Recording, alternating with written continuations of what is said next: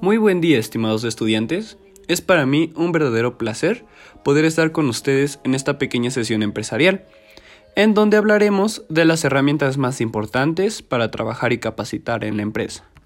Así es, el tema de hoy es coaching, mentoring y empowerment. Como bien sabemos, la capacitación es un tema fundamental para poder alcanzar objetivos y desarrollo empresarial como personal dentro de cierto contexto. Para ello, es sumamente importante contar con las metodologías más utilizadas para intervenir con grupos o de manera individual, para así poder adecuarnos al contexto en el que nos presentemos y podamos tener una intervención satisfactoria. A lo largo de la historia humana, la educación ha tenido un papel muy importante sobre el hombre. Remontémonos a los años antiguos, cuando nuestros ancestros lograron descubrir el fuego. Aquí les pregunto algo. ¿Cómo lograron transmitir esos procedimientos a seguir para crear fuego y en algunos casos para mantenerlo con la llama viva? Al final de esta sesión generaremos una conclusión de acuerdo a este mismo caso, en donde ustedes, con lo reflexionado, podrán decidir y suponer qué metodología se utilizó para enseñar a crear el fuego, ya sea coaching, mentoring o empowerment. Estos tres conceptos, como bien yo lo habrían analizado y quizás en algunos casos ya escuchado, están redactados en inglés y sus traducciones literales son entrenador, mentor y empoderador. Comenzaremos con el coaching o entrenador. Es y será aquella figura que motive, instruya y capacite al educando, capacitando o empresa en ciertas áreas. Siempre es bien reconocido un coach de algún equipo de fútbol o baloncesto por la audacia en motivar a su equipo a conseguir los objetivos, a no claudicar y seguir empujando. Sin embargo, todos los coaches de los equipos, ya sea de baloncesto o fútbol, siquiera jugaron de manera profesional ese deporte en el que están motivando a ese equipo. En algunas ocasiones tenemos coach que fueron excelentes jugadores a nivel profesional, pero en el momento de motivar e incentivar a su equipo para luchar y seguir trabajando, fracasan. Entonces, ¿cuál es la función de un coach? ¿Cuál es el perfil ideal de un coach? Un coach no es necesariamente experto en el tema o áreas en las que su equipo de trabajo se desarrolla. Sin embargo, tiene la capacidad de dar herramientas a sus capacitando para que mejoren en sus quehaceres. Un coach no necesita ser un experto en baloncesto para dirigir un excelente equipo profesional, pero sí necesita mucho liderazgo y como punto fundamental que su equipo de trabajo le dé la confianza y por lo tanto lo elija como su coach. Otra de las características muy importantes de un coach es que puede ser coach de equipos de trabajo y empresas, pero también se puede desenvolver de manera personal.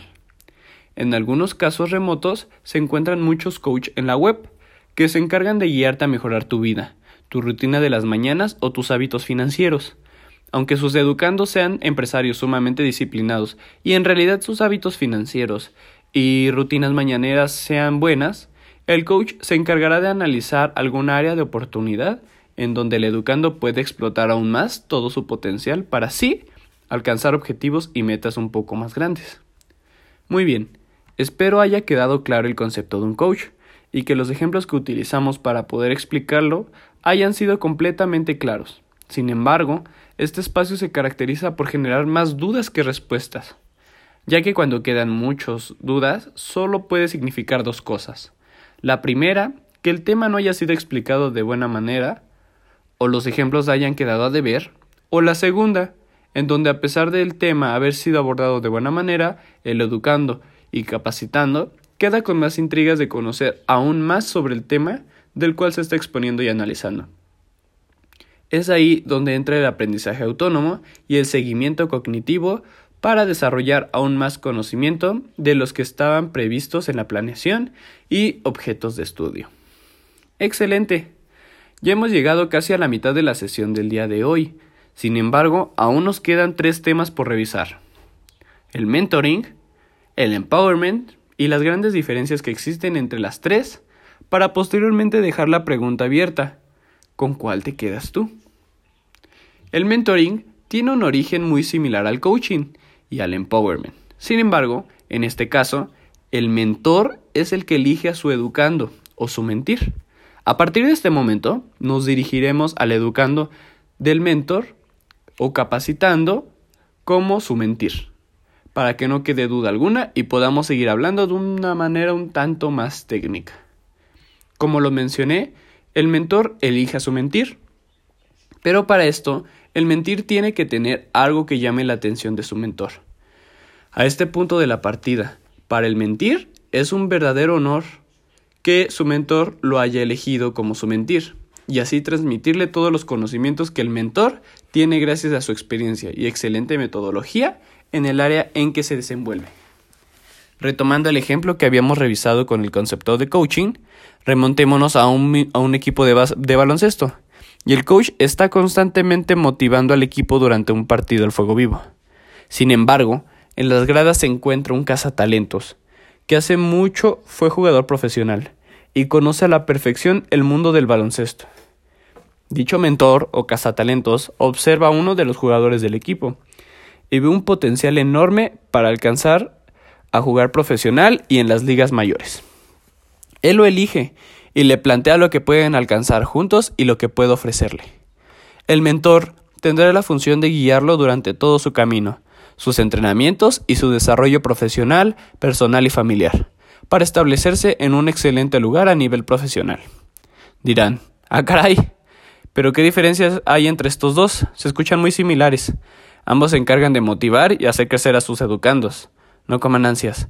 Después de analizar el último concepto de empowerment, podremos analizar y resumir las diferencias que existen entre ellos. Finalmente, llegamos al empowerment. Este concepto es constantemente confundido con una delegación de tareas. Y no me dejarán mentir, pero casi todos sabemos, hemos escuchado, sabemos de jefes en empresas que solamente dictan lo que cada individuo y participante de la empresa tiene que hacer pero no explica nada, ni cómo se tiene que hacer. Ese es el lado erróneo del empowerment. Empowerment, o su traducción literal al español, empoderar, tiene la función de hacer creer a su o sus educandos que sí puede hacer todo lo que se proponga. Y a diferencia de un jefe que solo delega tareas y actividades a realizar, el empoderador sí explica los procesos que se tiene que realizar, si muestra la manera de alcanzar el éxito y por último y más importante, promueve el aprendizaje autónomo, el ensayo y error de su educando y capacitando para sí alcanzar el aprendizaje legítimo. Para que quede completamente claro, el empoderador, y al igual que con el empowerment, retomaré el mismo ejemplo del equipo de baloncesto, pero ahora con otra persona. Imaginemos que para este equipo de baloncesto el coach y el director general visualizaron cómo un cazatalentos se llevaba a su mejor jugador a otro equipo, mismo que después de tres semanas al tener un encuentro, hacía que el equipo perdiera. Obviamente el director a ver esto recurre a tener una plática con el coach para saber qué se había hecho bien con este chico, para pues obviamente repetir la dosis con los demás chicos del equipo. En esta situación, el coach ya se encontraba muy triste, pero el director era un excelente empoderador. Le comenta a su coach que tiene el poder de hacer un equipo de superestrellas, que si ya pudo hacerlo una vez, repitiera la dosis y tendrá un equipo completamente a nivel profesional. De la mano con su coach, analizan videos, juegos y alimentación de sus muchachos. Gracias a ellos, el coach toma la iniciativa y comienza a generar un plan de trabajo para alcanzar los objetivos planteados por él y el director. En este caso, el director general del equipo funge como empowerment. Muy bien, hemos concluido los temas conceptuales, pero ahora, ¿cuál es la diferencia entre ellos tres? 1. El entrenador que tiene la función de coaching. 2. El cazatalentos que tiene la función de mentoring. O 3. El director general que tiene la función de empowerment. Las principales diferencias que encontraremos entre ellos tres son las siguientes. Para el coaching, recordemos que no necesariamente tiene que ser un experto en el tema, que sus educandos sí lo son. Puede ser de manera grupal e individual y como último, los educandos o capacitandos eligen a su coach. Para el mentoring, el mentor elige a su mentir porque visualiza mucho potencial en él. El mentor es el experto en el tema y este método de enseñanza se da solo de manera individual. Y finalmente, el empowerment empodera a sus educandos. Puede ser de manera individual o grupal y promueve el aprendizaje autónomo. Para finalizar, recuerden que al inicio de esta sesión les planteé una situación, se las recuerdo. ¿Cómo creen que los creadores del fuego pudieron enseñar a sus descendientes a repetir dichos procesos? Mediante coaching, mentoring o empowerment, o quizás una mezcla de ellos. Hasta aquí el podcast del día de hoy. Estoy muy complacido porque estemos juntos en este espacio. Los saludos desde el corazón su compañero y amigo, Luis Miranda. Hasta pronto.